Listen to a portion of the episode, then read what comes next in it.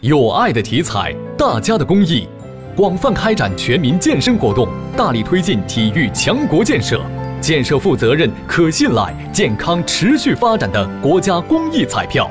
公益体彩，乐善人生。连日来，伴随流感高发期的到来，门诊病人的数量持续不下。记者在多家医院走访中发现，流感病毒让不少群众中招。我省近期流感活动处于冬季流行的高峰水平。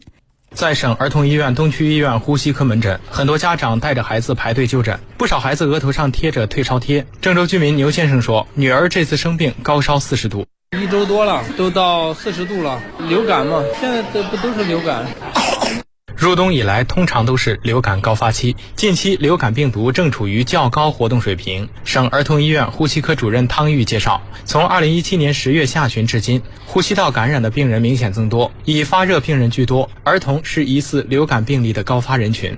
因为孩子呢，首先是抵抗力差，那由于这种群居生活的孩子啊，比如幼儿园的孩子呀，学校的孩子，那个人群比较密集，所以比较容易互相交叉感染。